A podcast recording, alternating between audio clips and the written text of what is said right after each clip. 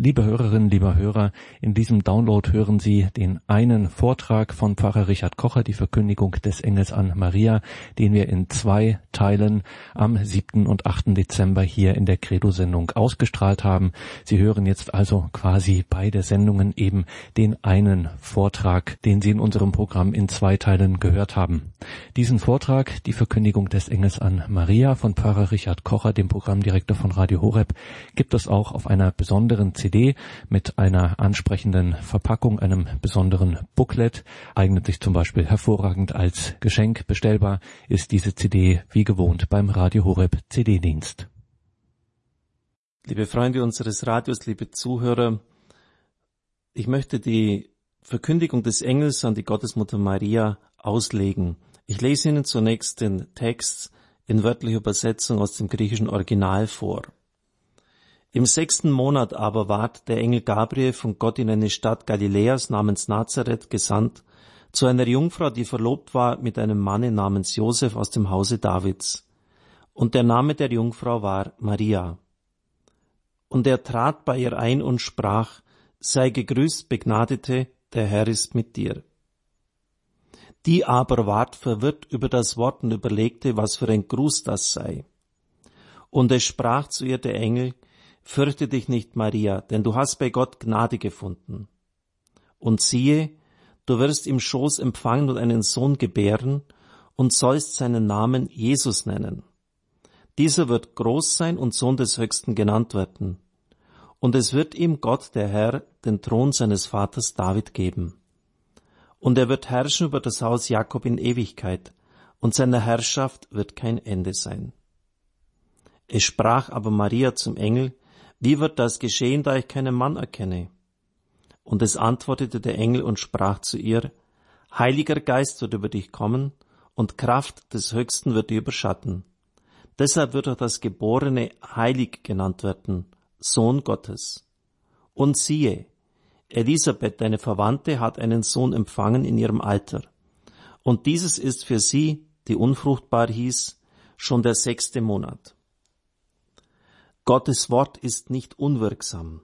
Maria aber sprach, siehe, ich bin die Magd des Herrn, es geschehe mir nach deinem Worte.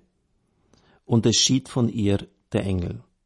Grundlage der Mariologie sind die neutestamentlichen Texte. In herausragender Weise die Verkündigung des Engels an die Gottesmutter Maria beim Evangelisten Lukas.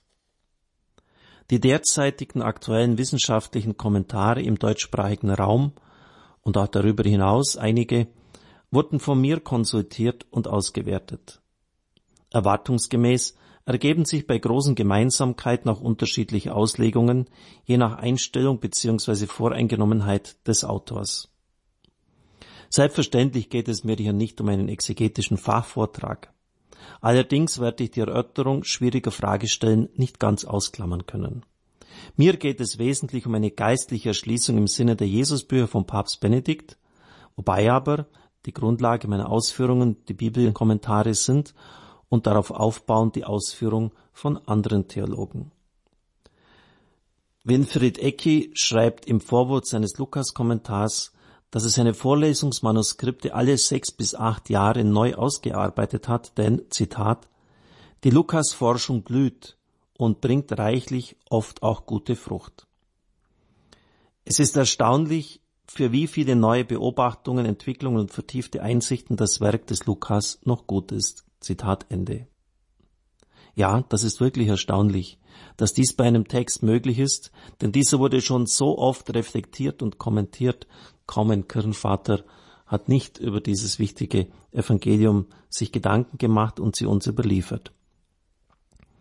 Eckhey meint weiter, zur Lektüre dieses Evangelisten sollte man sich Zeit lassen, vergleichbar mit dem Besuch einer alten Kathedrale, die man auf sich wirken lassen müsse. Und so bitte ich auch Sie jetzt, sich Zeit zu nehmen. Ich kann Ihnen versprechen, Sie werden es nicht bereuen und Sie werden in Zukunft, wenn Sie dieses Evangelium hören, mit ganz anderen Ohren dabei sein. Die theologische Bedeutung der Verkündigung kann gar nicht hoch genug eingestuft werden, denn mit dem Zuruf des Engels beginnt nach Josef Ratzinger, so dürfen wir sagen, eigentlich das Neue Testament. Der erste Schritt über die Schwelle in Gottes Zukunft ist getan. Denn, so Ignatius als erster Theologe in seiner Reflexion über die Jungfrauengeburt, wie der erste Adam ohne irdischen Vater war, so ist es auch der zweite. Es geht somit um einen Neuanfang für die ganze Schöpfung. Der bekannte Theologe Karl Rahner kommentiert das so, der ganze geheimnisvolle Vorgang ist von vornherein herausgehoben aus einem bloß privaten Schicksal, aus einem bloß biografischen Verhältnis Marias zu Jesus und hineingestellt in die Geschichte des Glaubens und des Heiles.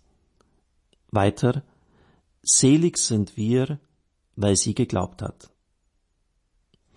Der frühere Erzbischof und Kardinal von Mailand, Martine, ist ein großer Bibelgelehrter auch, vergleicht die Verkündigung mit der Begegnung von Mose mit Gott am brennenden Dornbusch.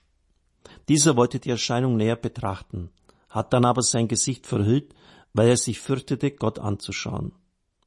Das ist das Gefühl, das mich im Augenblick befällt, denn die Verkündigung ist wie ein brennender Dornbusch. In diesem Geheimnis ist alles enthalten. Selbst so kritische Theologen wie Delius räumen ein, dass Lukas ein Meisterbild geschaffen habe, das fast alle wesentlichen Merkmale der Marienverehrung der jahrhundertealten Entwicklung festhält. Deshalb ist auch die Bedeutung der Gottesmutter Maria im Hinblick auf unseren Glauben zu bedenken.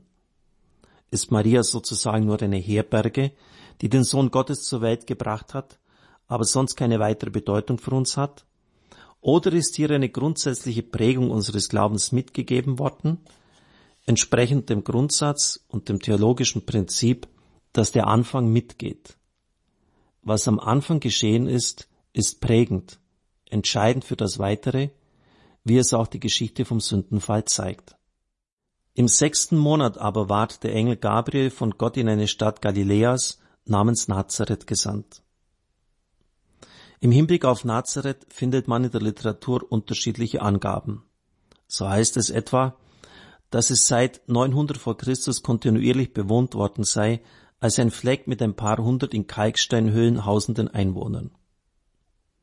Bargil Pixner sieht dies in seinem fundierten, auf jahrzehntelangen Forschungen beruhenden Buch Mit Jesus durch Galiläa nach dem fünften Evangelium anders.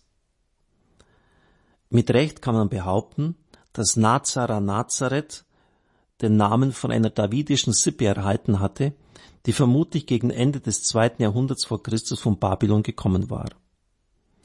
Er schreibt, die alte bis in die Bronzezeit zurückgehende Siedlung wurde anscheinend im Jahr 733 vor Christus verlassen. Damals drang der syrische Eroberer Tiglat-Pileser III. in Galiläa ein, führte die meisten Israeliten ins Exil nach Assur und schuf die assyrische Provinz Megiddo.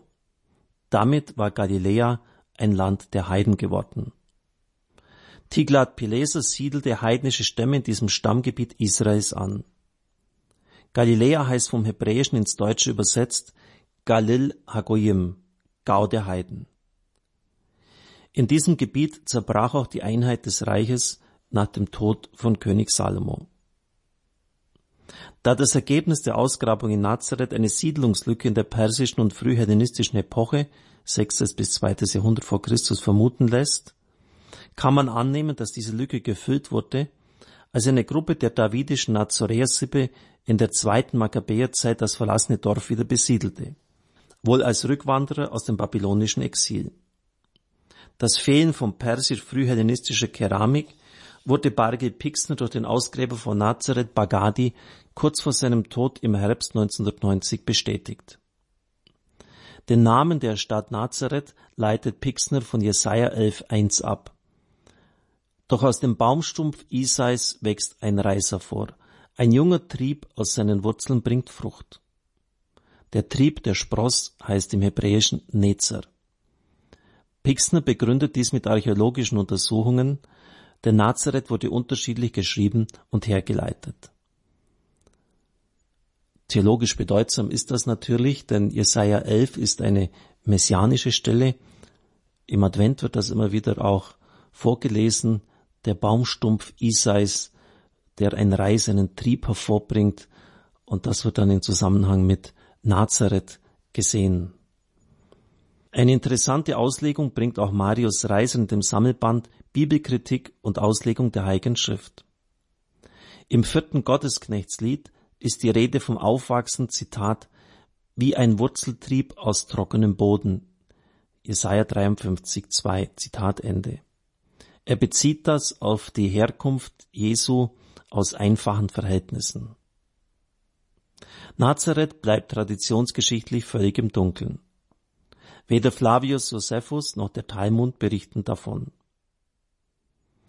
Wenn die Forschungsergebnisse von Pixner stimmen, dürfte dies auch verständlich sein, da Nazareth lange Zeit offensichtlich nicht besiedelt war und die Bewohner das Schicksal der Vertreibung oder der Umsiedlung erlitten haben. Die Sendung des Engels zu einer Jungfrau im Unterschied zu einem im Heiligtum amtierenden Priester ist für damaliges jüdisches Empfinden auf jeden Fall ungewöhnlich. Vers 27 Zu einer Jungfrau, die verlobt war mit einem Manne namens Josef aus dem Hause Davids, und der Name der Jungfrau war Maria. Für den Namen Mariens, hebräisch Mariam oder Miriam, gibt es etwa 60 Deutungen, von denen keine sicher ist. In der Bibel wird die Schwester von Mose Exodus 15,20 mit dem Namen Miriam angegeben. Es ist aber durchaus möglich, dass der Name ursprünglich nicht hebräisch, sondern ägyptisch ist. Er würde dann bedeuten, die von Gott, von Jahwe geliebte, die bevorzugte. Das wäre natürlich theologisch auch sehr sinnvoll und wunderbar, denn Maria ist ja in besonderer Weise von Gott bevorzugt worden mit seinen Gnaden. Andere Deutungen wie Herrin, Schöne oder Stern des Meeres sind noch unsicherer. Die Davidssohnschaft, die von dem Kind ausgesagt wird, war nur vom Vater her begründbar und wird im Neuen Testament einhellig auf Josef zurückgeführt, auch bei Matthäus. Josef bleibt bei Lukas eine Randfigur. Bei ihm heißt es, er wurde dafür gehalten, der Mann Mariens zu sein. Für den Anspruch Jesu, der Messias zu sein, ist das von fundamentaler Bedeutung. Eine Aufnahme in den Stammbaum einer Familie war auch durch eine rechtliche Adoption möglich. Die aufgenommene Person galt einem leiblich Geborenen gleichgestellt. Nach den rabbinischen Zeugnissen war das Verlobungsalter mit zwölf oder zwölfeinhalb Jahren gegeben, also mit Eintritt der Geschlechtsreife. Die Verlobte war der verheirateten Frau weitgehend gleichgestellt. Sie war schon seine Frau und der Bräutigam war ihr Herr. Durch die Verlobung erwarb der Bräutigam das Eigentumsrecht an dem Mädchen. Das Verlöbnis wurde etwa ein Jahr vor der Ehe eingegangen. Im Falle des Todes ihres Mannes, bei Scheidung oder Ehebruch, wurde die Frau rechtlich wie eine Verheiratete behandelt. In Deuteronomium 22, 23 folgende ist das so geregelt. Wenn ein unberührtes Mädchen mit einem Mann verlobt ist und ein anderer Mann ihr in der Stadt begegnet und sich mit ihr hinlegt, dann sollt ihr beide zum Tor dieser Stadt führen. Ihr sollt sie steinigen und sie sollen sterben. Das Mädchen, weil sie in der Stadt nicht um Hilfe geschrien hat, und der Mann, weil er sich die Frau eines anderen gefügig gemacht hat. Du sollst das Böse aus deiner Mitte wegschaffen. Zitat Ende. Bis zur Heimführung unterstand das Mädchen in wirtschaftlichen und häuslichen Verhältnissen ihrem Vater. Geschlechtsverkehr unter Verlobten, so Heinz Schürmann, war damals streng verpönt und gegen die Sitte. Lukas ist es wichtig, die Jungfräulichkeit Marias zu betonen. Zweimal wird sie in diesem Text hervorgehoben. Zu einer Jungfrau, die verlobt war mit einem Mann namens Josef und der Name der Jungfrau war Maria. Und hier, liebe Freunde unseres Rates, liebe Zuhörer, ist ein sehr großes weltanschauliches Interesse festzustellen. So schreibt etwa Rainer Maria Schissler in seinem Buch Himmel, Herrgott, Sakrament auf der Seite 195 folgende. Die Sexualethik meiner Kirche ist von der Lebenswirklichkeit der Menschen längst rechts oder links überholt worden und verwendet dennoch immer noch Sätze wie in Sünde gezeugt oder in Sünde empfangen. Während bei Maria von einer Jungfrau die Rede ist, die Jesus unbefleckt geboren und als Jungfrau empfangen haben soll. Ich muss mir das selbst an die Nase fassen. Wie oft spreche ich nur im Gebet, zum Beispiel beim Weihnachtsgottesdienst, von der, Zitat, ewigen jungfräulichen Unversehrtheit Mariens. Was setzen wir Priester mit solchen Floskeln nur für Bilder?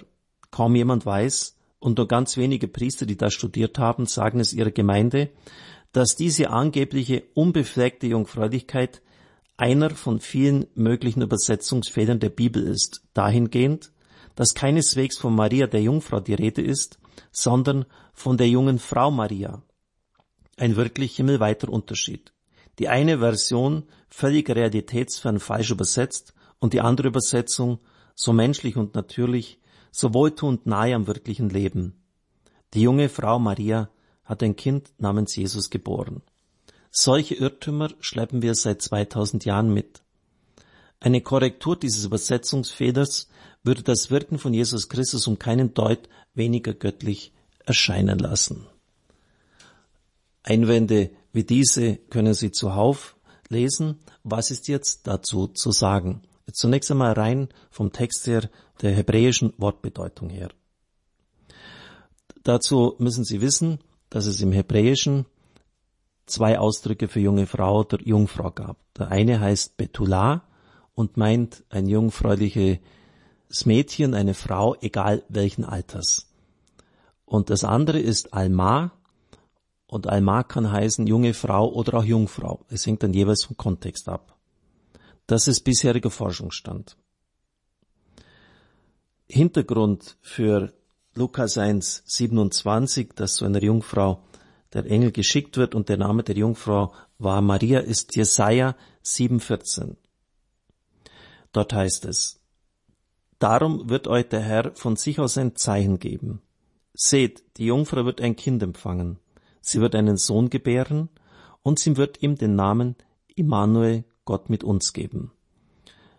Das ist wörtlich dann übernommen worden, nur statt Immanuel Jesus ist an diese Stelle der Name Jesus gesetzt worden. Immanuel heißt vom Hebräischen ins Deutsche übersetzt Gott mit uns.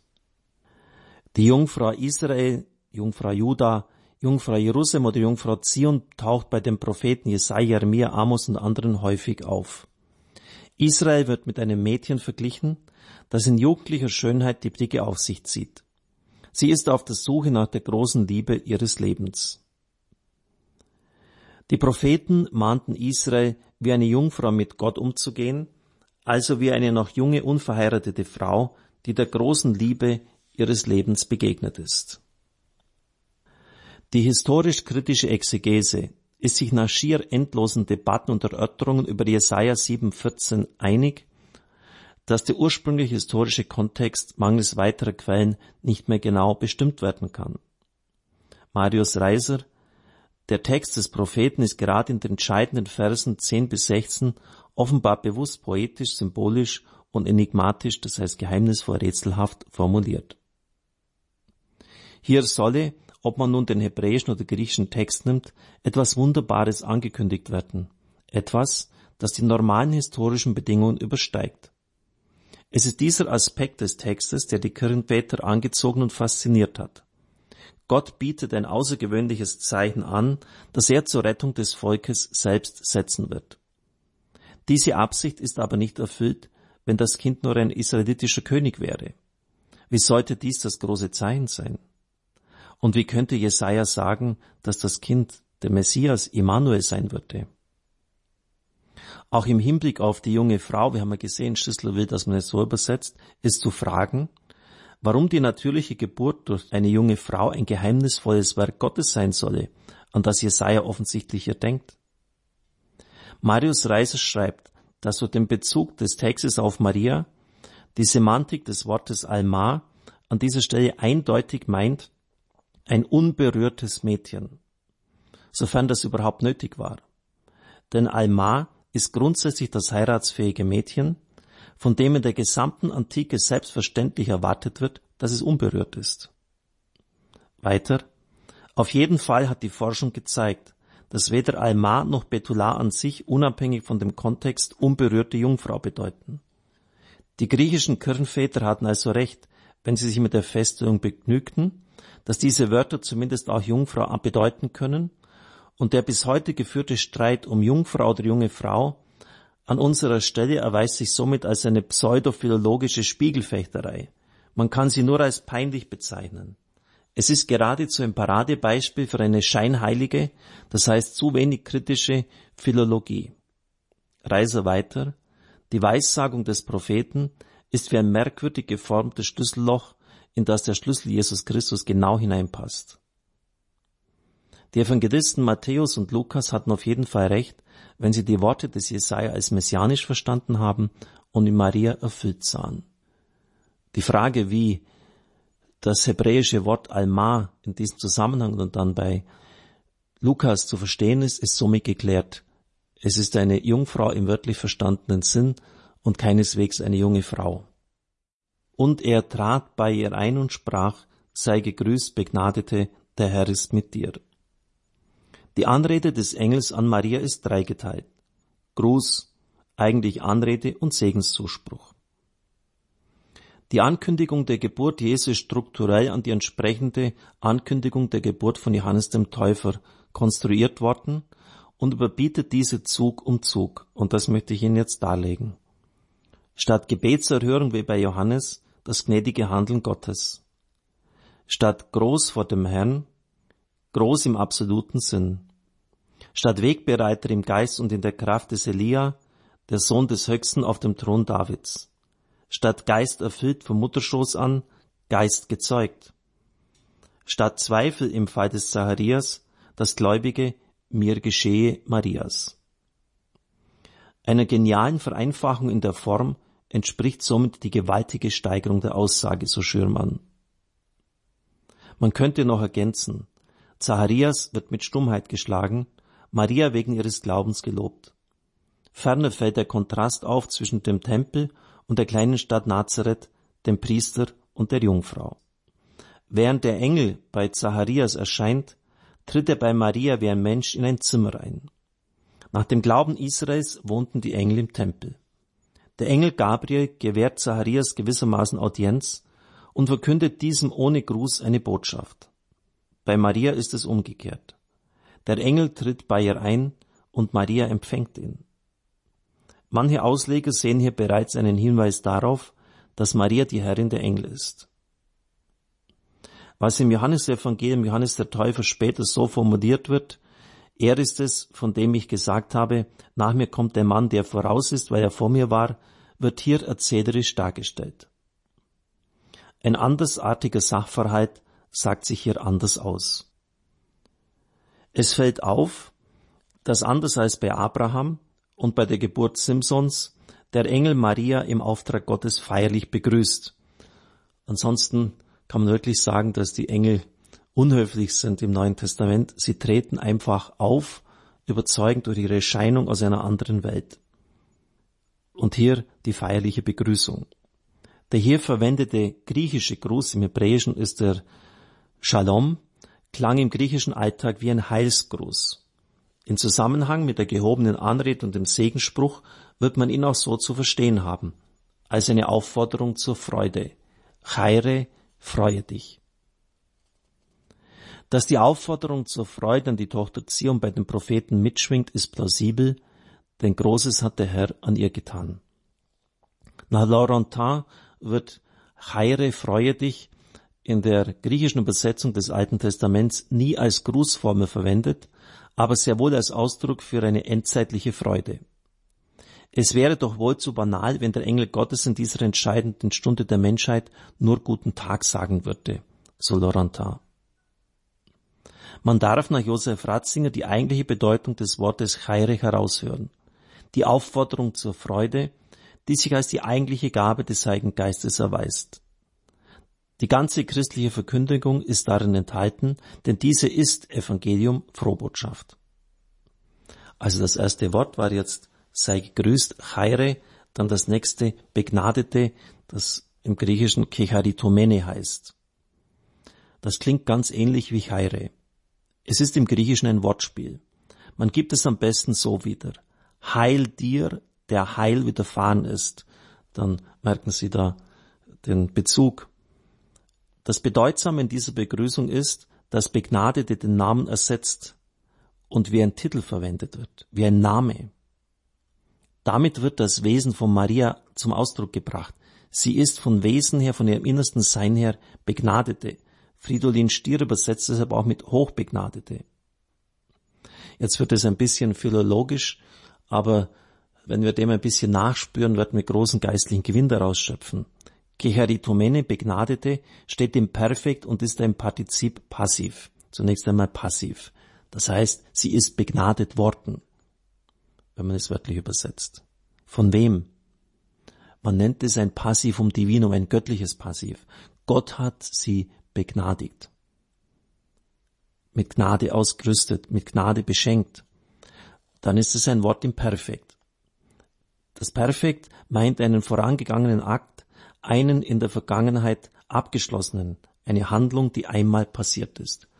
Also, wenn wir jetzt beides zusammennehmen, Gott hat Maria einmalig an einem bestimmten Punkt der Vergangenheit, schon vor der Engel zu ihr gekommen ist, begnadigt. Das Partizip weist auf Beständigkeit, auf Dauer hin.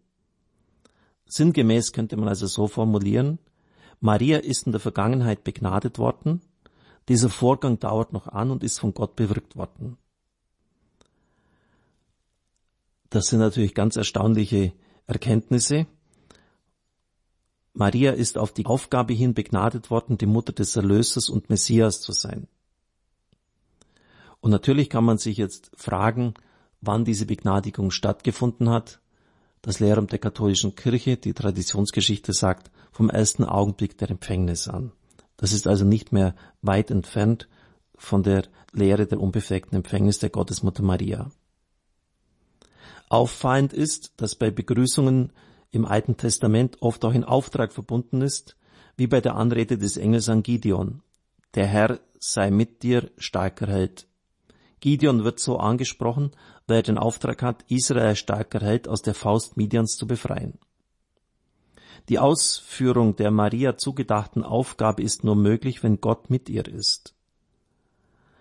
Das dritte Wort des Engels, der Herr mit dir, ist im Alten Testament ein Segenspruch und in der Formulierung des Plurals, der Herr sei mit euch, mit euch, Bestandteil des christlichen Gottesdienstes seit frühchristlicher Zeit. Viermal kommt das übrigens im Gottesdienst vor, bei der Begrüßung am Anfang, der Herr sei mit euch, wenn das Evangelium vorgetragen wird, bei der Präfation, beim Hochgebet und am Schluss vor dem Segen. Auch hier zeigt sich wieder das Eingebundensein in die Theologie des Alten Testamentes, denn das Mitsein Gottes ist die Hauptaussage alttestamentlicher Bundestheologie. Gruß und Anrede sind getragen vom Anwesen Gottes bei der Begrüßten und Angeredeten. Dieses bedeutet nicht nur Schutz, sondern weist auch eine Aufgabe zu. Der Bund Gottes an seinem auserwählten Volk findet in Maria eine Überhöhung und Erfüllung. Die aber ward verwirrt über das Wort und überlegte, was für ein Gruß das sei, und es sprach zu ihr der Engel, fürchte dich nicht, Maria, denn du hast Gnade gefunden bei Gott. Die denkbar höchste Ehrbezeigung ruft Erschrecken und Betroffenheit hervor, aber auch hier ist es wieder interessant, den Unterschied zu Zacharias zu bedenken. Im Tempel wurde ihm ebenfalls eine Erscheinung des Erzengels Gabriel zuteil. Wenn es bei Zacharias heißt, Furcht befiel ihn, ist es bei Maria ein inneres Bedenken des Engelgrußes. Im griechischen Text steht hierfür das Wort Dialogizomai.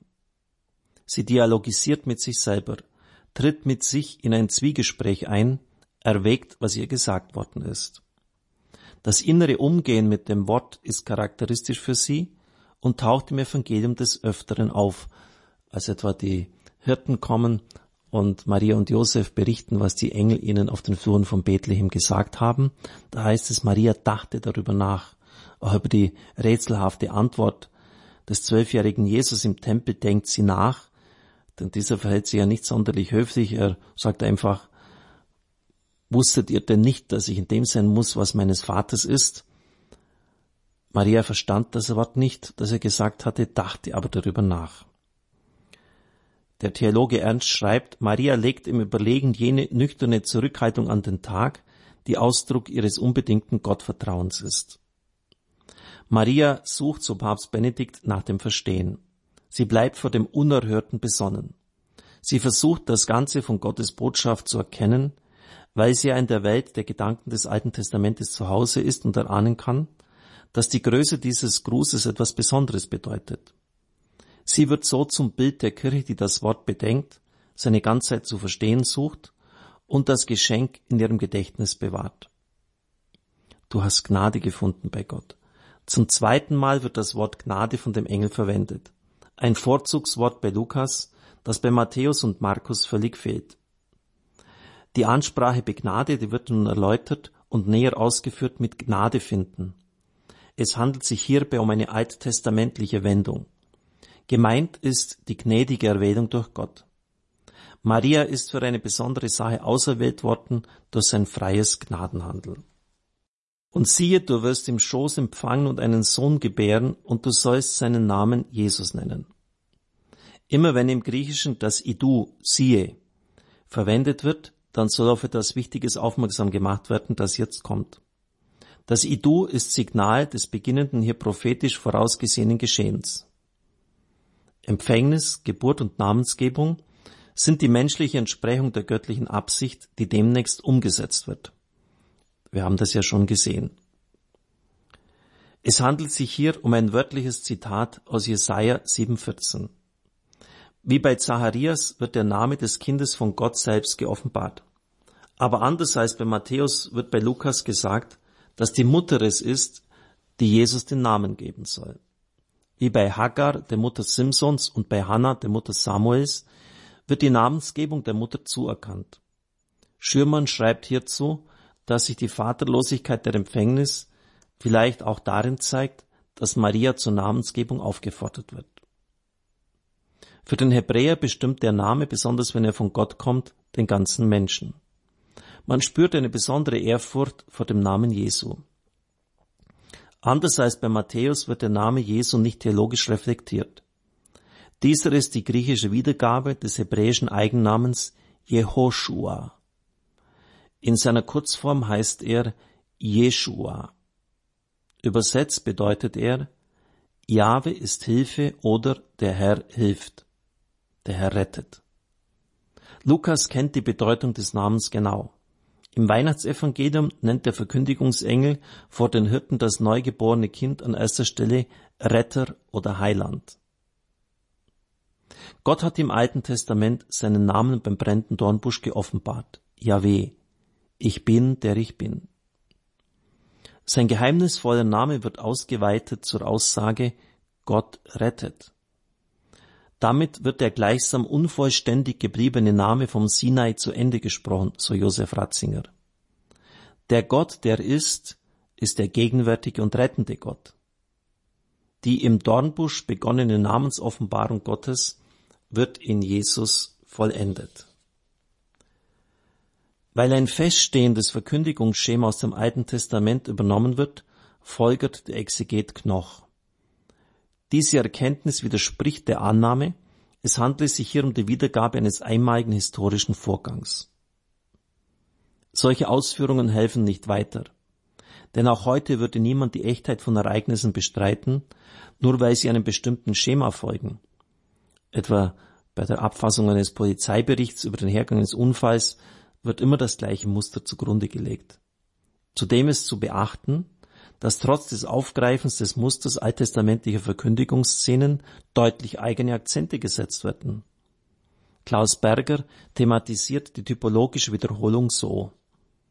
Das alles weist auf Maß, Tradition, Form und Wiederholung des Uralten. Der Engel hält sich an die Form, und gerade darin erkennt der Leser die Handschrift Gottes, der seine neuerliche Zuwendung zu seinem Volk gestaltet, wie er Heilsgeschichte schon immer geformt hat. Für mich ist das ein Hinweis auf die Eigenart von Liturgie als Form der Gottbegegnung. Die Formlosigkeit, das Entgleisen wäre heidnisch. Gott lässt seine Gegenwart in alten Formen aufscheinen, nur so sei sie für den Menschen erträglich. Vers 32 Dieser wird groß sein und Sohn des Höchsten genannt werden. Und es wird ihm Gott, der Herr, den Thron seines Vaters David geben. Und er wird herrschen über das Haus Jakob in Ewigkeit, und seiner Herrschaft wird kein Ende sein. In einem Parallelismus wird zweimal das Gleiche von der ewigen, endlosen Herrschaft Jesu ausgesagt. Als himmlische Herrschaft wird diese kein Ende haben. Im vierten Jahrhundert wurde der Satz und seine Herrschaft wird kein Ende sein in das Glaubensbekenntnis aufgenommen weil Irrlehrer behaupteten, dass die Herrschaft Jesu Christi zeitlich beschränkt sei. Sohn des Höchsten genannt ist wieder ein Passivwort. Ein Passivum Divinum, Gott ist der Handelnde. Im Vergleich dazu wurde Johannes nur Prophet des Höchsten genannt. Großsein und Sohn des Höchsten weist über die herkömmliche Messias-Titulatur hinaus. Die ewige Dauer seiner Herrschaft macht deutlich, dass man nicht nur an einen Fortbestand der davidischen Dynastie gedacht hat. Hier geht es um das für alle Zeiten dauernde Königtum eines einzelnen Herrschers. Seine Herrschaft umgreift alle Räume und Zeiten. Diese betrifft damit die Erwartungen des jüdischen Volkes und aller Völker auf Erden. Alte israelische irdische Messias-Vorstellungen werden deutlich überschritten. Das Messias-Sein wird vom ersten Augenblick der Empfängnis an ausgesagt. Die Prophetie von Nathan an König David erfüllt sich in erstaunlicher Weise in Jesus Christus in einem einzigartigen Sinn. Dort hat es nämlich geheißen, ich will für ihn Vater sein und er wird für mich Sohn sein. 2 Samuel 14. Lukas greift Motive aus der Weissagung Nathans an David auf. 2 Samuel 7, 8 bis 16. Ich werde das jetzt immer Stück für Stück gegenüberstellen. Bei Samuel heißt es, ich werde dir einen großen Namen machen. Bei Lukas, der wird groß sein. Er soll mir Sohn sein, Lukas, und Sohn des Höchsten genannt werden. Ich werde den Thron seines Königtums festigen für ewig. Bei Lukas, Gott der Herr wird ihm den Thron seines Vaters David geben. Dein Haus und dein Königtum sollen vor dir Bestand haben für ewig. Lukas. Er wird in alle Ewigkeit König über das Haus Jakobs sein und sein Königtum wird kein Ende haben. Die Ähnlichkeiten sind also auf der Hand liegend und können überhaupt nicht bestritten werden. Trotz aller Ähnlichkeit gibt es aber auch Unterschiede, die sehr wichtig sind und nicht übersehen werden dürfen. Gegenüber 2 Samuel 7, 12 bis 16 fällt auf, dass Lukas an erster Stelle von der Sohnschaft spricht und dann erst vom Thron Davids. Er hat also die Vorlage umgedreht.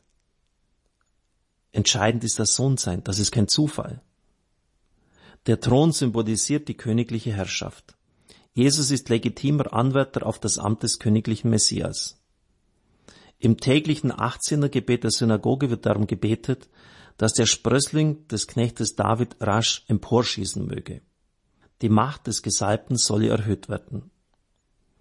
Die Person des Gesalbten tritt im Judentum aber ganz hinter dem Werk der Erneuerung des Volkes und des Reiches zurück. Der Messias ist Organ des göttlichen Heilswillens, wie im christlichen Glauben, als Person mit einer individuellen Geschichte Repräsentant des Daseins Gottes. Im Christentum ist es natürlich anders akzentuiert. Die Person des Gesalbten tritt nämlich nicht komplett in den Hintergrund, sondern es ist alles entscheidend, denn Jesus Christus ist der Sohn Gottes. Auch hier wieder ein Unterschied. Der Messianismus wurde besonders durch die Ereignisse im Jahr 63 vor Christus befeuert, als der Römer Pompeius in einem blutigen Krieg Jerusalem erobert und das Reichs als Heide betritt. Das war strengstens verboten. Der erwartete Messias sollte von nun an jede Fremdherrschaft abschütteln, die fremden Völker unterjochen und zum Frondienst zwingen. Es ist auffallend, dass an dieser Stelle die Titel des Messias nicht erwähnt werden, vor allem auch nicht sein Sieg über die Feinde. Die politische Ebene ist nämlich jetzt bei Lukas abgelöst von der heilsgeschichtlichen. Lukas hat sicher die Christusherrschaft in der christlichen Gemeinde im Blick, so Lofing, ähnlich Schürmann. Hier wird die alttestamentliche Prophetie wie bei Lukas realistisch und ernst auf Erden erfüllt vorgestellt. Ein weiterer interessanter Punkt. Die ewige Herrschaft des Messias, die schon im Alten Testament angekündigt worden ist, impliziert für Lukas die Auferstehung. In der Apostelgeschichte wird mehrfach die Herrschaft Christi mit der Auferstehung in Verbindung gebracht. Bei der Apostelgeschichte 2, 30 bis 32 heißt es, da David ein Prophet war und wusste, dass Gott ihm einen Eid geschworen hatte, einer von seinen Nachkommen werde auf seinem Thron sitzen. Thron sitzen ist also das, was bei Lukas auch vorkommt, sagt er vorausschauend über die Auferstehung des Christus, er gebe ihn nicht der Unterwelt preis, und sein Leib schaut die Verwesung nicht. Diesen hat Jesus auferweckt, dafür sind wir Zeugen. Zitat Ende. auf dem Thron sitzen und Auferstehung des Christus werden also zusammengesehen. Die Einsetzung auf diesen dem davidischen Herrscher bestimmten Thron erfolgt mit der Auferstehung von den Toten. In der Einleitung des Römerbriefes heißt es über Christus, dass er eingesetzt ist als Sohn Gottes in Macht seit der Auferstehung von den Toten. Die Herrschaft des erhöhten Herrn in der Zeit der Kirche ist eine Verwirklichung des Königtums Christi und seines Herrschens. Das Haus Jakob sind für Lukas die Christen aus Juden und Heiden, welche die Herrschaft Gottes annehmen. Die endgültige Heilung der Ordnung dieser Welt wird in Zukunft erfolgen, denn die Erlösung durch Christus ist eine totale. Für die Beziehung des Christentums zum Judentum ist diese Verheißung des Engels über Jesus von Bedeutung, denn, so Berger, diese ist erkennbar noch nicht erfüllt. In keinem der Endzeitentwürfe des Neuen Testamentes scheint Platz zu sein für eine ewige Regentschaft Jesu über das Haus Jakob, also über die zwölf Stämme. Wir haben es demnach hier mit einer der ganz wenigen Stellen zu tun, die von einer am Ende kommenden Versöhnung zwischen Jesus und seinem Volk ausgehen. Theologisch ist das natürlich höchst bedeutsam. Ansonsten gibt es nur bestimmte vage Anspielungen im Neuen Testament. Deshalb ist Lukas 1,32 umso kostbarer. Weiter Berger, hier ist wirklich von einer messianischen Königsherrschaft Jesu die Rede. Da sie weder zu Lebzeiten Jesu auf Erden noch im Status der Erhöhung vollzogen wurde, steht diese Verheißung noch aus. Das bedeutet, auch in endzeitlicher Zukunft wird Jesus immer noch in erster Linie Messias der Juden sein und erst in zweiter Linie Messias aller Völker. So passt Lukas 1,32 in den judenchristlichen Duktus der gesamten Kindheitsberichte bei Matthäus und Lukas. Die Abstammung von David, die Geburt in Bethlehem. Beschneidung und Tempel formen ein Bild, das eben nicht nur für die Herkunft, sondern auch für die Zukunft Jesu wichtig ist. Und das bedeutet, Judenchristen gehörten zweifellos auch zu den Adressaten des Lukasevangeliums. Vers 34. Es sprach aber Maria zum Engel, wie wird das geschehen, da ich keinen Mann erkenne? Und es antwortete der Engel und sprach zu ihr. Maria begehrt kein Zeichen wie Zacharias, sie glaubt. Dieser stellt die Frage, woran soll ich erkennen? Es ist Ausdruck schuldhaften Unglaubens. Bei Maria sind die gleichen Worte, wie wird das geschehen, Ausdruck des fragenden Glaubens und daher legitim. Das Wie ist unverständlich, nicht aber das Das. Gleiche Sätze und Handlungen sind je nach der inneren Absicht Glaubens- oder Unglaubenssätze. Heinrich Spemann schreibt dazu, im Neuen Testament ist die Verkündigungsgeschichte der einzige Dialog einer vollkommenen Konsonanz von offenbarendem Gott und gläubigem Menschen, ohne irgendein vorgängiges Ringen des göttlichen Lichtes mit der Verdunklung eines Herzens mit Zweifel, Trauer oder Missverstehen. Theologisch gesehen ist die Verkündigung die österlichste aller Geschichten. Von jeher war diese Stelle aber auch die Krux, das Kreuz also, in der Auslegung beim Verkündigungsbericht. Warum stellt Maria diese Frage, wo sie doch verlobt ist und die Heimführung in absehbarer Zeit und damit der eheliche Verkehr bevorsteht? Das weltanschauliche Interesse bei der Auslegung dieser Stelle, die Voreingenommenheit der Ausleger, ist hier von entscheidender Bedeutung. Der ursprünglich andringende Sinn des Textes ist doch, dass ein Hindernis vorhanden sein muss, sonst würde Maria sich nicht so ausdrücken. Dies wird von den meisten Auslegern aber vehement abgelehnt. Im Kommentar der Jerusalemer Bibel heißt es dazu, die Vorstellung von einem Gelübde der Jungfräulichkeit wird für den Text in keiner Weise nahegelegt. Zitat Ende. Dieser ist nicht futurisch formuliert, da ich keinen Mann erkennen werde. Auf der anderen Seite heißt es aber nicht, da ich ihn nicht erkennen werde, und eigentlich müsste es doch dann heißen, upo, griechisch noch nicht. Das müsste man doch ausführen, und sagen, denn die Heimholung durch Josef steht ja unmittelbar bevor. Deshalb greift auch die Auslegung von Schürmann nicht, dem ich sonst an vielen Stellen gefolgt bin, der schreibt, gewiss will Lukas Maria sagen lassen, ich bin noch nicht heimgeführt und habe keinen ehelichen Verkehr als verlobt in der nächsten Zeit. Und weiter, ein unbefangener Leser hätte jedenfalls dem Text, zumal bei der in Palästina geltenden Ehewertung, den Jungfräulichkeitswillen ohne nähere diesbezügliche Hinweise nicht entnehmen können wo doch Vers 27 eine ausdrückliche Verlobung erwähnt war. Mit Schürmann halten viele die Frage Marias für eine schriftstellerische Funktion, damit der Engel die folgenden wichtigen Verse zur Erklärung geben kann. Schon der protestantische Theologe Adolf Harnack sprach sich dafür aus, dass Lukas oder ein späterer Interpretator die Frage Marias zugefügt habe, um die Antwort des Engels zu provozieren. Damit wären die entscheidenden Verse, Vers 34 folgende, ein späterer Zusatz. Dagegen spricht aber, dass der Gedanke der jungfräulichen Geburt die ganze Verkündigungsgeschichte beherrscht und nicht erst Vers 34, die sie aufzeigt. Die Textüberlieferung zeigt zudem keine Spur einer nachträglichen Einfügung. Die ältere katholische Exegese hat diese Problematik mit dem Hinweis auf ein Gelübde der Jungfräulichkeit Marias gelöst. Bedeutende Theologen wie Guardini, Schmaus und Auer schließen sich diesem an. Maria habe einen ungedeuteten Jungfräulichkeitswunsch gehabt, Zitat, ohne reale gesellschaftliche Möglichkeit zur Durchsetzung. Erst das Eingreifen Gottes habe dann den Wunsch zu einer äußeren Lebensgestalt ausgeformt. Zitat Ende. Auch die Kirchenväter argumentieren in diese Richtung. Seit Augustinus wird die Meinung vertreten, Zitat, dass Maria ein Jungfräulichkeitsgelübde abgelegt habe und die Verlobung eingegangen sei, um einen Schützer ihrer Jungfräulichkeit zu haben. So Papst Benedikt in seinem Prolog im dritten Band seiner Jesus-Trilogie. Er schreibt weiter, aber diese Rekonstruktion fällt völlig aus der Welt des Judentums zur Zeit Jesu heraus und scheint in dessen Kontext nicht denkbar zu sein. Er erörtert anschließend die verschiedenen Antworten der modernen Exegese, die alle aber keine befriedigende Antwort geben und kommt zum Schluss, so bleibt das Rätsel oder sagen wir vielleicht besser das Geheimnis dieses Satzes bestehen.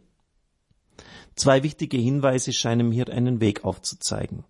Schon im Alten Testament ist die Möglichkeit eines Gelübdes einer noch nicht heimgeführten Frau ausdrücklich erwähnt.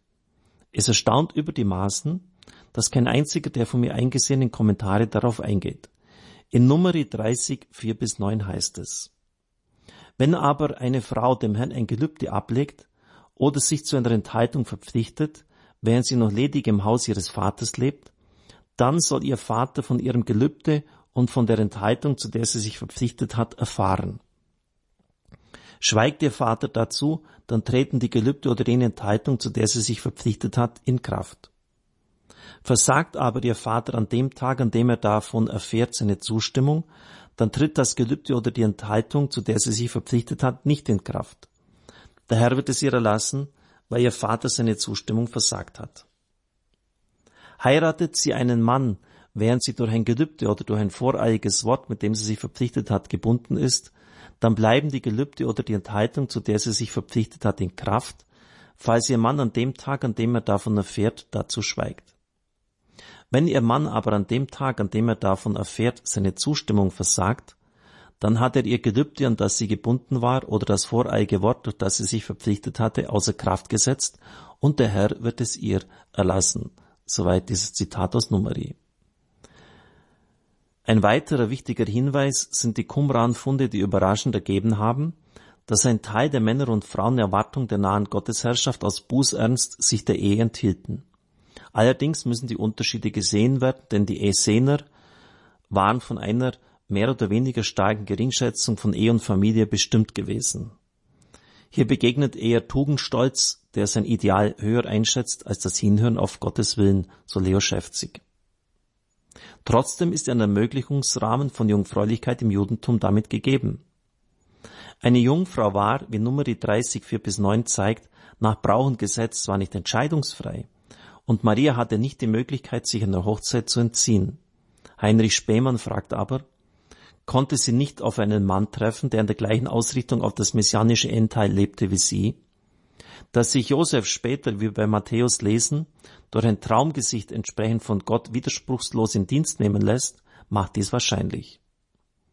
In kleinen Gruppen von intensiver Gemeinsamkeit der Überzeugung und Hoffnung entstehen nicht selten entsprechende Ehen. Zitat Ende. Warum sollte Josef, der als Gerechter bezeichnet wird, nicht dafür offen sein? In Reformbewegungen des Judentums waren solche Gelübde offensichtlich nichts Ungewöhnliches. Vers 35. Heiliger Geist wird über dich kommen und Kraft des Höchsten wird dich überschatten. Deshalb wird er das Geborene heilig genannt werden, Sohn Gottes. Zum ersten Mal im Evangelium taucht hier der Ausdruck Sohn Gottes auf. Jesus ist nicht nur heilig, sondern auch in einem anderen Sinn als Israel oder die alten Könige Sohn Gottes. Der höchste griechische Psistos ist eine weit verbreitete Gottesbezeichnung im hellenistischen Judentum. Die Erhabenheit des göttlichen Vaters Jesu wird damit ausgesprochen. Der bestimmte Artikel, der in der Einheitsübersetzung auch nach der Revision beibehalten ist, steht im griechischen Originaltext nicht beim Heiligen Geist. Es ist nur die Rede vom Heiligen Geist, es heißt nicht der Heilige Geist. Wegen dieser Artikellosigkeit und des Parallelismus des Satzbaus wird er gleichbedeutend mit der schöpferischen Kraft Gottes verstanden. Gemeint ist der Geist, also das Pneuma, das am Anfang der Schöpfung über dem Wasser schwebte und bei Jesaja in Zukunft aus der Höhe herabkommend erwartet wird. Wir lesen bei Jesaja 32, 15. Wenn aber der Geist aus der Höhe über uns ausgegossen wird, dann wird die Wüste zum Garten und der Garten zum Wald. Heiliger Geist ist belebende und ordnende Kraft Gottes. Überschatten meint den gleichen schöpferischen Vorgang. Gottes Allmacht wird im Schoß Marias ein Kind erschaffen. Wörtlich seinen Schatten werfen. Überkommen meint etwas Plötzliches oder kräftig Wirksames in der Bibel. Das eigentliche Erzählinteresse der Perikope liegt hier. Es gibt keine alttestamentliche Parallele für dieses Einwirken Gottes. Beide Verben über dich kommen und überschatten haben keine sexuelle Komponente, erklären aber, wie die göttliche Kraft die männliche Zeugung ersetzt. In Kombination mit Überschatten wird man sich die Sache so vorzustellen haben. Der Geist Gottes kommt wie eine Wolke oder wie ein Nebel, der kaum bemerkbar den Menschen umhüllt, ihn aber befruchtet. Die Wolke ist Zeichen der Fruchtbarkeit, weil sie Regen mit sich bringt. Maria wird vom Geist Gottes eingehüllt, von seiner Lebenskraft umfangen und erfüllt. Die Kraft Gottes schlechthin ist der Heilige Geist. Kraft ist ein Synonym für ihn, besonders bei Lukas. Das griechische Wort heißt Dynamis, also Dynamit sozusagen. Es kommt bei Lukas zehnmal vor, siebenmal in der Apostelgeschichte und nur zweimal bei Markus. Wir haben es also mit typisch lukanischem Sprachvokabular zu tun. Die Wolke ist zu verstehen als das Einwohnen, dass die Anwesenheit Gottes, im Hebräisch nennt man das die Shechinah Gottes. Sie kommt im Alten Testament an zentraler Stelle vor. Exodus 34 berichtet von der leuchtenden Wolke über dem Offenbarungszeit. Sie ist auch präsent bei der Gotteserscheinung auf dem Sinai, bei dem Bundesschluss, bei der Weihe des Zeltheiligtums und natürlich des Salomonischen Tempels. Bei Lukas taucht diese Wolke bei der Verklärung Jesu wieder auf und damit auch im Neuen Testament. Der Ausdruck Kraft des Höchsten überschatten ist der Kulttheologie entnommen. Damit ist nun klar, wenn man das beides zusammennimmt, dass Maria das heilige Zelt ist, deren Tempel des neuen Bundes, über dem Gottes verborgene Gegenwart wirksam wird. Die Wolke verbirgt das Wohnen Gottes in einem Haus, im Tempel, und zeigt es zugleich an. Es bleibt somit alles im Bereich jüdischer Frömmigkeit und Formulierungen und übersteigt es trotzdem. Die Heiligkeit Jesu wird somit bis in die Ursprünge seines Wesens, seines Seins in Gott verankert. Übrigens ist es bei der Schilderung des Stammbaumes Jesu ähnlich. Auch dort geschieht eine neue Schöpfung, wenn Sie es vielleicht einmal gelesen haben, bei Matthäus 1, eine ganze Reihe von Zeugungsketten der zeugte den und dieser zeugte wieder den anderen und so geht es weiter durch viele Generationen hindurch. Und dann heißt es am Schluss, aus Maria ging hervor Christus, der Sohn Gottes. Die Kette der Zeugungen wird bei ihr erkennbar abgerissen. Sie hat einen Bruch. Das Kind ist in seinem Ursprung ganz Gott gewirkt und dadurch heilig. Es hat Heiligen Geist nicht vom Mutterschoß an, sondern ist von Gottes Geist gezeugt. Das wird damit zum Ausdruck gebracht. Dieser bestimmt sein innerstes Wesen. Jesus ist als der Messias nicht nur Geistträger, sondern Geistgewirkter. Erwählung bedeutet deshalb absolute Heiligkeit. Jesus hat als Sohn Anteil an der Lebensfülle Gottes. Was Gott jetzt beginnt, geht nach der Vollendung des Erdenlebens Jesu bei seiner Gemeinde weiter. Auch hier jetzt wieder etwas sehr Interessantes. Der Ausdruck vom Herabkommen des Heiligen Geistes auf Maria ist mit genau den gleichen Worten in der Apostelgeschichte 1.8 ausgedrückt. Dort wird ja von der entstehenden Gemeinde berichtet. Es heißt, ihr werdet die Kraft des Heiligen Geistes empfangen, der auf euch herabkommen wird. Dieses Wort empfangen, griechisch Lambanein, ist genau das gleiche wie bei der Verkündigung des Engels an Maria. Die Prophetie des, von Jesaja beginnt sich somit zu erfüllen, der davon gesprochen hat, dass der Geist aus der Höhe herabkommen wird. Es setzt sich dann über Lukas 24, 49 fort. Bleibt in der Stadt, bis ihr mit der Kraft aus der Höhe, aus der Höhe, wieder dieses gleiche Wort, erfüllt werdet. Theologisch ist dies bedeutsam, weil beide Male etwas gänzlich Neues entsteht. Zum einen ist es der Beginn des Lebens Jesu und zum anderen die Entstehung der Kirche und jedes Mal ist Maria mit dabei. Beides ist miteinander untrennbar verbunden und hat eine marianische Prägung. Die Gegenwart der Mutter in der betenden Gemeinde kurz vor dem Pfingstereignis ist ein Zeichen dafür, dass sich ihre Messiasmutterschaft nun der Kirche zuwendet. Und siehe, Elisabeth, deine Verwandte, hat einen Sohn empfangen in ihrem Alter, und dieses ist für sie, die unfruchtbar hieß, schon der sechste Monat. Vers 37, denn nicht kraftlos ist von Gott her jedes Wort. Auch hier beginnt der Satz wieder mit Idu, siehe. Gott schenkt Maria ein Zeichen für die geradezu unglaubliche Botschaft. Er wirkt in den Ereignissen und ist nicht nur in Gedanken und Gefühlen gegenwärtig. Die Erzählung erfährt eine gewisse Abrundung, denn fast schon poetisch wird der sechste Monat erneut genannt, wie beim Eingangsvers im sechsten Monat wurde der Engel zu Maria gesandt. In der Auslegung geht man davon aus, dass hier schon gewisse Züge der Verteidigung der jungfräulichen Empfängnis deutlich werden denn das Thema der Jungfrauengeburt wurde offensichtlich schon damals diskutiert. Lukas argumentiert gegen ein skeptisches Wie kann das geschehen sein? Nicht kraftlos ist von Gott her jedes Wort. Für eine Theologie des Wortes Gottes ist diese Stelle bedeutsam. Das wird aber nur ersichtlich, wenn man es vom griechischen Originaltext her übersetzt. Sonst wird ja das immer wiedergegeben mit bei Gott ist nichts unmöglich aber wörtlich übersetzt heißt es nicht kraftlos ist von Gott her jedes Wort. In Hebräer 4.12 wird das Wort Gottes als lebendig, kraftvoll, schärfer als jedes zweischneidige Schwert, unterscheidend und durchdringend genannt. Das Wort Gottes von Gott ausgesandt erreicht, was es will. Dass bei Gott nichts unmöglich ist, ist alttestamentlicher Glaubensinhalt, taucht bei Hiob, Saharia, 2 Chronik, 1 Samuel und Jeremia auf. Nun kommen wir zu einer interessanten Parallele. Und zwar zur Geschichte mit Abraham und Sarah. Denn Abraham hat ja auch die Verheißung bekommen, dass er einen Erben, einen Sohn bekommen wird. Genesis 18, 1 bis 16.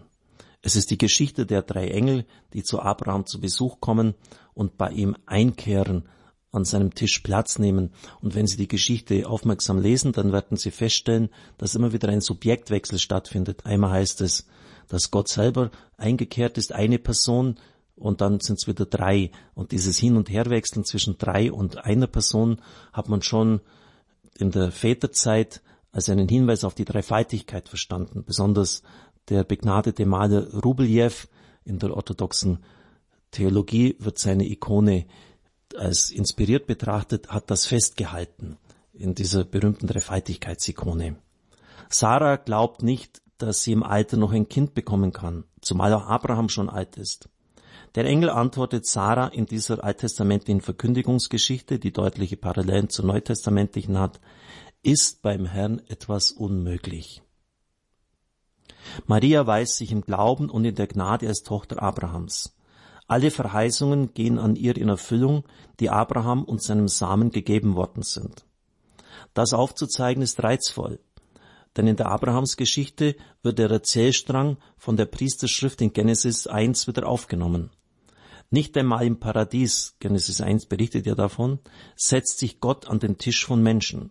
Bei Abraham wird dies aber berichtet. In der Geschichte der Spiritualität hat das größte Resonanz gehabt, besonders bei der Ikonografie. Gott nimmt Platz am Tisch von Abraham und bewirkt das menschlich Gesehene nicht mehr möglich. Mit Abraham und seinem Nachkommen beginnt ein neuer Abschnitt in der Heilsgeschichte, ähnlich wie bei Maria. Vers 38. Maria aber sprach, siehe, ich bin die Magd des Herrn, es geschehe mir nach deinem Worte, und es schied von ihr der Engel. Wieder die Parallele zu Abrahams Geschichte. Dort heißt es, der Herr nahm sich Sarahs an, wie er gesagt hatte. Genau das gleiche Wort, wie er gesagt hatte. Das mir geschehe ist eine stereotypische orientalische Ergebenheitsformel ganz vor Gott gesprochen. Es ist zu einem gültigen religiösen Urwort geworden, das auch mit seiner Selbstbezeichnung aus tiefer alttestamentlichen Traditionen aufsteigt. Das Ja-Wort Mariens, so Heinz Schürmann, ist der gläubigen Bedenkung von jeher als Höhepunkt alles religiösen Verhaltens vor Gott wichtig gewesen, da es in höchster Weise passive Verfügbarkeit und aktive Bereitschaft in einem zeigt, tiefste Lehre und höchste Fülle zugleich. Zitat Ende. Es ist für immer und für jeden Menschen der Höhepunkt alles religiösen Verhaltens vor Gott. Gottes Wille soll geschehen, wie wir im Vater unser beten. Das Verb steht im Optativ der grammatikalischen Wunschkategorie und besagt daher ein Ja von ganzem Herzen. Nach Carlo Martini, dem berühmten Exegeten und früheren Erzbischof von Mailand, muss man die Entscheidung Mariens, sich in den Dienst Gottes zu stellen, als dynamisch auffassen.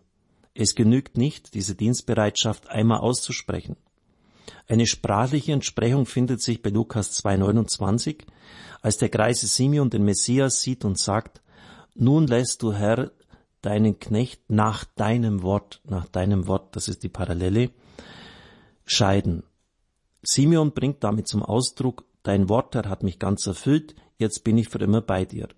Alles war Vorbereitung auf diesen Augenblick. Martini Täglich sterben wir irgendwie den Dingen der Eitelkeit, der Weltlichkeit, der Fleischeslust und der Sinnlichkeit. Maria möge uns also nahe sein auf diesem Weg, der im Tod gipfelt. Der Bogen spannt sich somit vom Ja Mariens zum Nun lässt du deinen Knecht, lateinisch Nunc dimittis, von Simeon, also gleichsam Anfang eines Lebens und Ende eines Lebens. Gerhard Lofink hat das rückhaltlose Ja zur Botschaft des Engels schön so ausgelegt. Man kann es kaum besser formulieren. Man muss sich klar machen, was das Wort siehe, ich bin die Magd des Herrn bedeutet. Es hat ein außerordentliches Gewicht. Es meint, dass Maria nichts für sich selbst will und selbst gar nichts sein will. Der Wille Gottes bedeutet ihr alles. Die Szene Lukas 1, 26 bis 38 ist kontrastiv vor dem Hintergrund dessen zu lesen, wie wir selbst allzu oft mit dem Willen Gottes umgehen, sobald er an uns herantritt. Entweder tun wir so, als sei uns gar nicht klar, was Gott will. Wir sagen, ja, wenn ich wüsste, was Gott von mir will, selbstverständlich würde ich es tun. Aber das ist oft reine Ausflucht. Meistens wissen wir es. Aber wir wollen es nicht.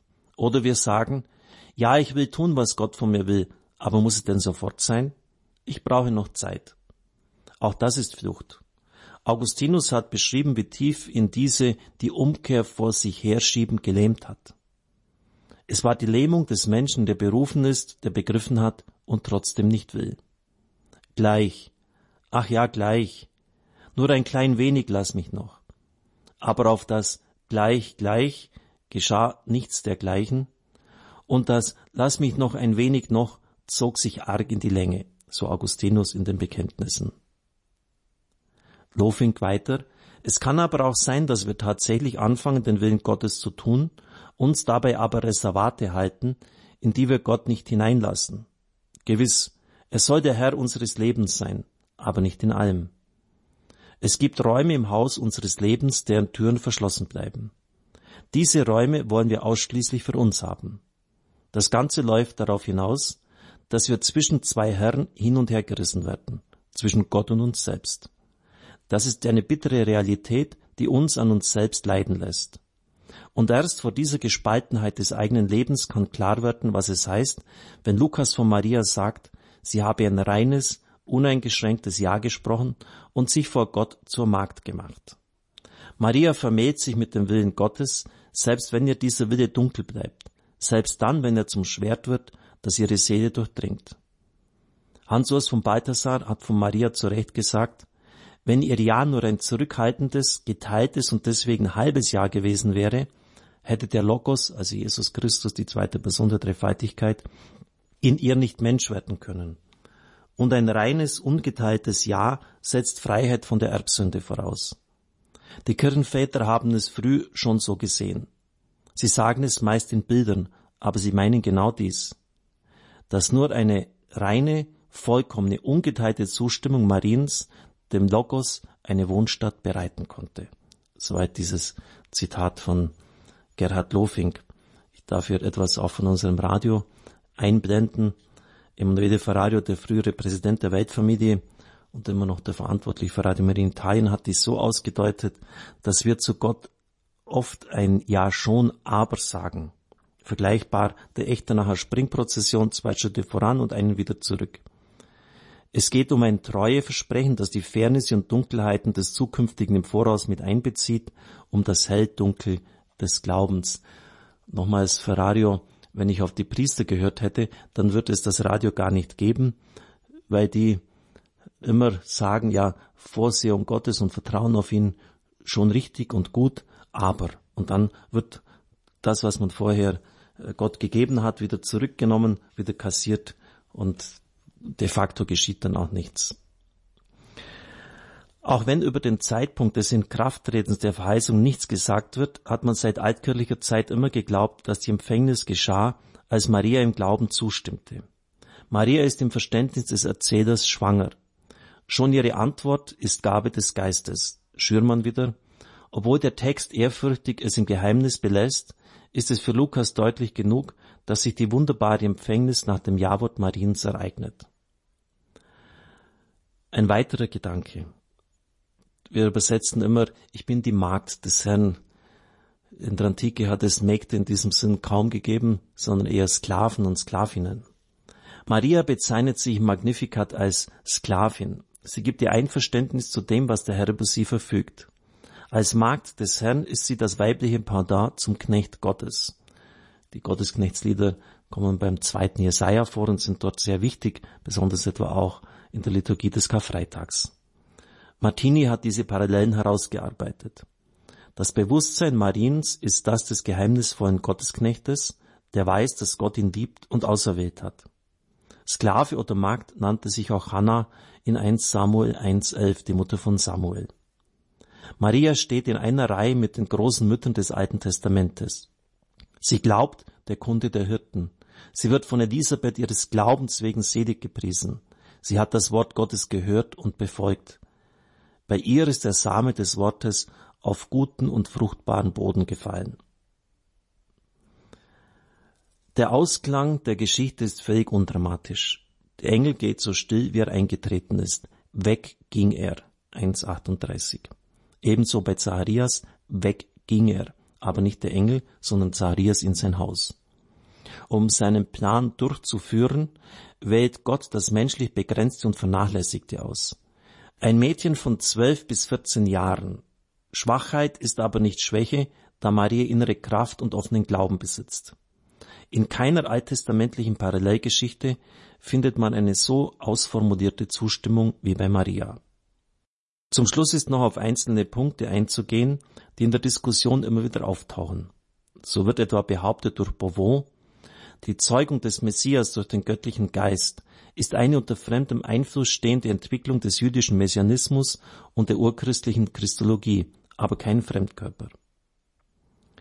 Der jüdische Messianismus hätte seine Identität, wie oft bei Minderheiten nachweisbar, in ausländischen Kategorien zum Ausdruck gebracht.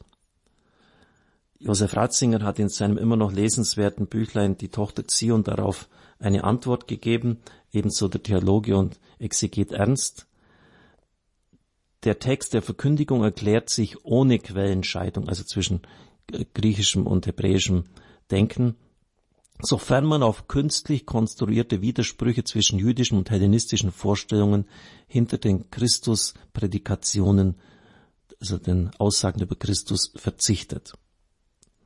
Das Darstellungsmuster entspricht hebräischer Parallelkonstruktion mit überbietender Tendenz. Also man hat die alttestamentlichen Vorbilder aufgegriffen und es wurde dann als überbietend für das, was bisher war, geschildert. Haben wir ja gesehen bei der Verkündigung des Engels an Zacharias und im Vergleich dazu an die Gottesmutter. Religionsgeschichtliche Parallelen im eigentlichen Sinn gibt es nicht. Eine Ableitung aus heidnischen Vorstellungen ist für Schürmann nicht diskutabel, denn heidnische Mythen berichten nichts von einer vaterlosen Zeugung, sondern von göttlichen Zeugungsakten. Ebenso Müller, die Berufungsszene des Engels bei Maria lässt sich nicht, wie Vertreter der religionsgeschichtlichen Schule immer wieder behaupten, glatt aus antiken heidischen Vorstellungen von der göttlichen Zeugung von Königen, Heroen und Gottmenschen ableiten, wenngleich es auch vorbereitende Parallelen gegeben hat. Ebenso Schäfzig. Die Jungfrauengeburt lässt sich nicht aus heidnischen Vorstellungen ableiten. Wenn sich dort der Gott in Gestalt eines Schwanes, eines Stieres oder eines goldenen Staubes einer Jungfrau nähert, um einen Halbgott zu erzeugen, wenn in den heiligen Hochzeiten die Götter oder von ihnen berufene Priester in sinnlicher Leidenschaft zu Menschenfrauen entbrennen, dann ist das gänzlich anders gedacht als das biblische Wunder. Das wertneutrale, zum Teil sogar sittlich unwertige und orgiastische dieser Göttergeschichten und Mythen besitzt keine innere Beziehung zur christlichen Glaubensbotschaft. Ähnlich dann auch Klaus Berger in seinem Jesusbuch, im Unterschied zu heidnischen Ehebruchsmärchen von Göttern und menschlichen Frauen, die oft komische und sarkastische Züge haben, schildert Lukas das Geschehen so überaus behutsam, so deutlich im Licht der Schrift und in der Sprache der Engelserscheinungen seit jeher, dass die Anmut dieser Szene die ganze Kunstgeschichte geprägt hat. Wir können den Bericht kaum hören, ohne an eine der großen Szenen der Kunstgeschichte zu denken. Es geht hier um größtmögliche Berührung eines Menschen, Mariens, mit dem göttlichen Geheimnis. So hat man diesen Text immer gelesen. Darum setzt er auch so viele und tiefe Gefühle frei. Alle Weihnachtsfreude ist in dieser überwältigenden, schier unfasslichen Erfahrung Mariens begründet. Oder im Anklang an das Tedeum formuliert, Gott hat es nicht verschmäht, in diesem palästinensischen Mädchen als seinem neuen Tempel zu wohnen. So Klaus Berger. Liebe Zuhörer, die Jungfrauengeburt als Faktum der Geschichte, als Tatsache, wird aufs Schärfste bestritten, auch weithin von katholischen Theologen heute aufgegeben, und das obwohl es teils des Credos ist, geboren von der Jungfrau Maria. Immer wieder wird deshalb argumentiert, dass Jungfräulichkeit nicht biologisch zu verstehen sei, sondern als Ausdruck der Offenheit für Gott aufzufassen sei. In der gesamten Antike gibt es aber keinen einzigen Text, bei dem jemand Jungfrau genannt wird, um damit eine besondere Offenheit für Gott deutlich zu machen. Natürlich besagt Jungfräulichkeit seit der Menschwerdung Christi im Schoß der Unberührten mehr als nur körperliche Unversehrtheit. Sie ist eine zutiefst geistige Haltung, die aber auch den Körper einschließt. Es ist das Ziel und Ende aller Theologie, dass das Heil verleiblicht wird. Das ist ein ganz wichtiger Satz von Leo Schäfzig. Der Mensch ist eine Einheit von Leib und Geist und insofern ist es nicht biblisch, beides voneinander zu trennen. Ratzinger, die großzügige Trennung von Biologie und Theologie lässt nämlich genau den Menschen aus. Sie ist ein Widerspruch in sich selber. Die Ausklammerung des Körperlichen oder Geschlechtlichen in die pure Biologie hinein ist deshalb gerade die Antithese zu dem, was der Glaube meint, der von der Geistigkeit des Biologischen und von der Leibhaftigkeit des Geistigen und Göttlichen reden will. Hier kann man nur alles oder nichts haben. Der Versuch, nach Abstoßung des Biologischen ein geistiges Destillat zu behalten, ist Verneinung jenes Geistigen, um das es im Glauben an den fleischgewordenen Gott genau geht. Letztlich hat man es mit einer schöpfungsfeindlichen Emanzipationsphilosophie zu tun, die den Leib und die Geburt aus dem Humanen abdrängen und zum bloß Biologischen erklären möchten. So Josef Ratzinger. Bei Platon war der Leib das Grab der Seele im griechischen Denken. Dagegen steht das hebräisch-biblische Menschenbild, dass der Heilige Geist gerade das Lebensprinzip des menschlichen Leibes ist und Maria dessen Tempel. Der Dogmatiker Riedlinger schreibt, wer aber meint, die Sache sei ganz normal verlaufen und die Erzählung von der jungfräulichen Empfängnis Jesu erfundene theologische Legende, soll nicht auch noch den Eindruck erwecken, er nehme trotzdem die Botschaft des Evangelisten an. Noch eine abschließende Bemerkung zur Jungfrauengeburt von Hans Urs von Balthasar.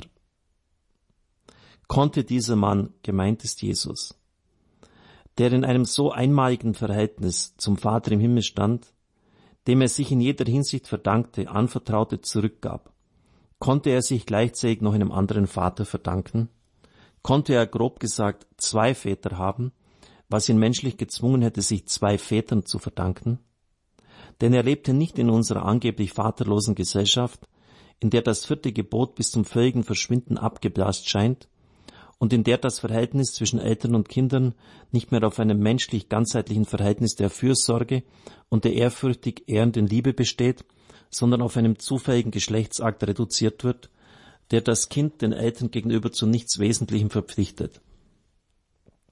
Hätte Jesu exklusive Beziehung zu seinem Vater, dem Handwerker Josef, falls dieser sein leiblicher Vater gewesen wäre, nicht tief beleidigen müssen? Und konnte Jesus, der doch gerade das Halten der zehn Gebote einschärfte, dieses für alle Kulturen so lebenswichtige Gebot selbst übertreten? So die Fragen von Hans-Urs von Balthasar. Wir kommen zum Schluss. Zusammenfassend lässt sich sagen, dass das Marienbild des Neuen Testamentes und besonders bei Lukas aus den Fäden des Alten gewoben ist. Die zahlreichen alttestamentlichen Motive verdeutlichen den heilsgeschichtlichen Rang. Die Daniels Apokalypse, auf die angezielt wird, mit den Worten, dass er auf den Wolken wiederkommen wird und herrschen wird, beleuchtet den endzeitlichen Hintergrund. Es ist zudem ein pfingstlicher und trinitarischer Text, in dem die ganze Theologie des Neuen Testamentes enthalten ist. Denn Erwählung ist im Sinn der Gottesknechtstheologie zu deuten als Erwählung für die Welt und um der Welt willen.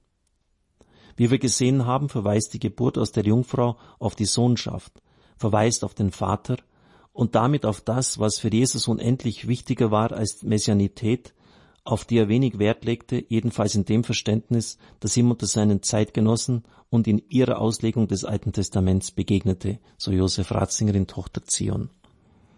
In der Gottessohnschaft geht es um einen Sinn, der über Israel hinausweist, nämlich um die Erlösung der Menschen.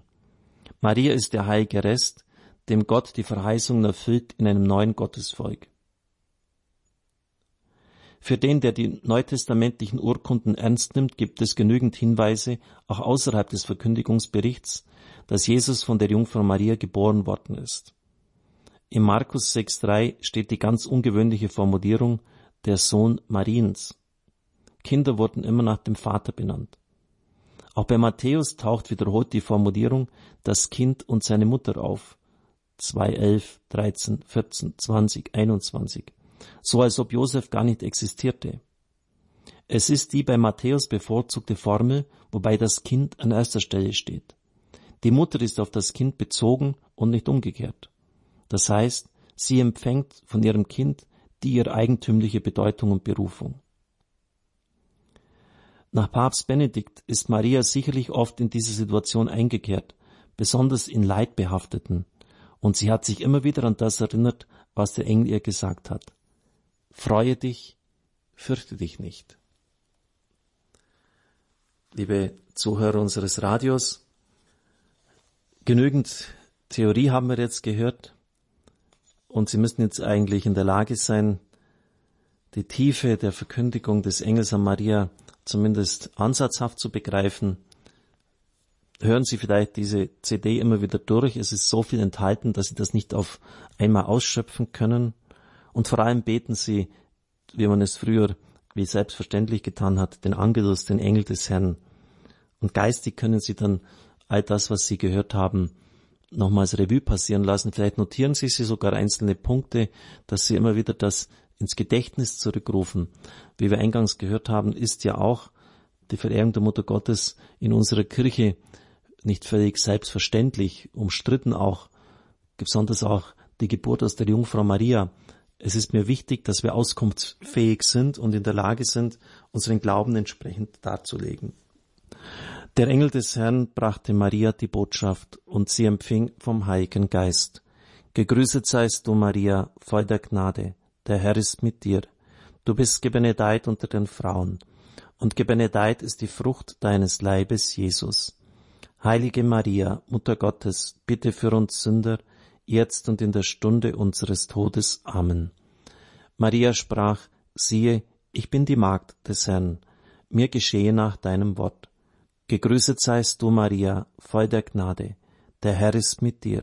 Du bist gebenedeit unter den Frauen, und gebenedeit ist die Frucht deines Leibes, Jesus.